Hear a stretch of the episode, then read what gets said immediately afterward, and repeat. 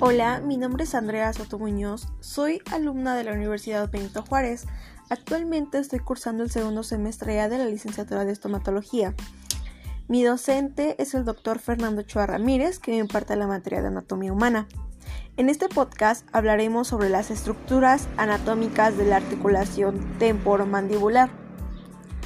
A la articulación temporomandibular también se le conoce como articulación temporomaxilar.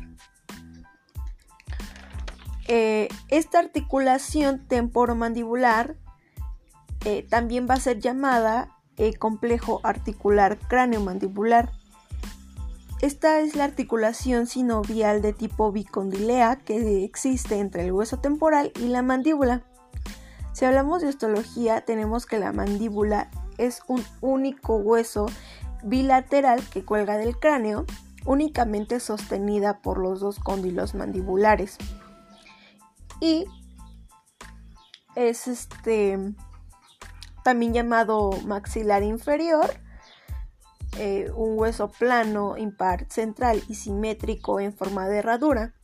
Por otro lado tenemos al temporal, que es un hueso irregular que comprende tres porciones, una porción escamosa, una porción mastoidea y una porción petrosa.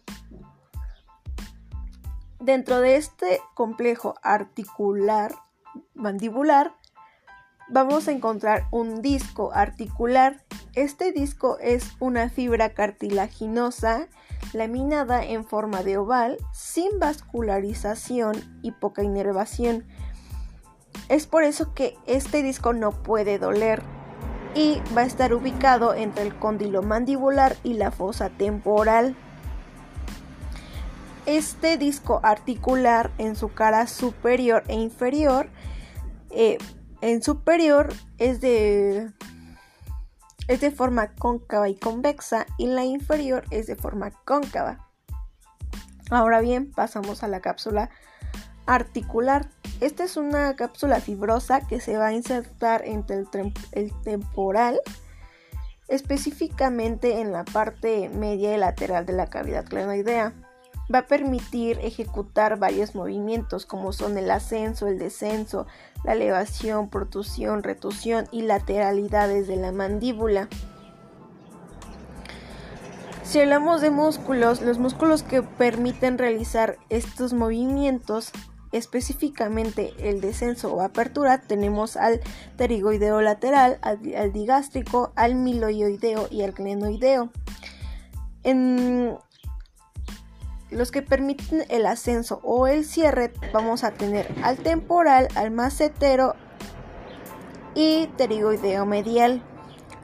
Los que permiten los movimientos de protusión son los pterigoideos medial y lateral y macetero. Retrusión o progresión sería únicamente el lateral y los movimientos de laterización, es decir, de un lado a otro, tendremos al temporal y macetero y al pterigoideo medial y lateral. Es importante mencionar que los ligamentos que van a reforzar a la articulación temporomandibular son los ligamentos temporomaxilar que va desde el hueso temporal hasta su rama del temporal. En segundo lugar tenemos al ligamento esfenoidal que va desde el hueso esfenoides hasta la língula y por último tenemos al ligamento estilomaxilar que va a tener una inserción en el hueso temporal hasta el ángulo de la mandíbula.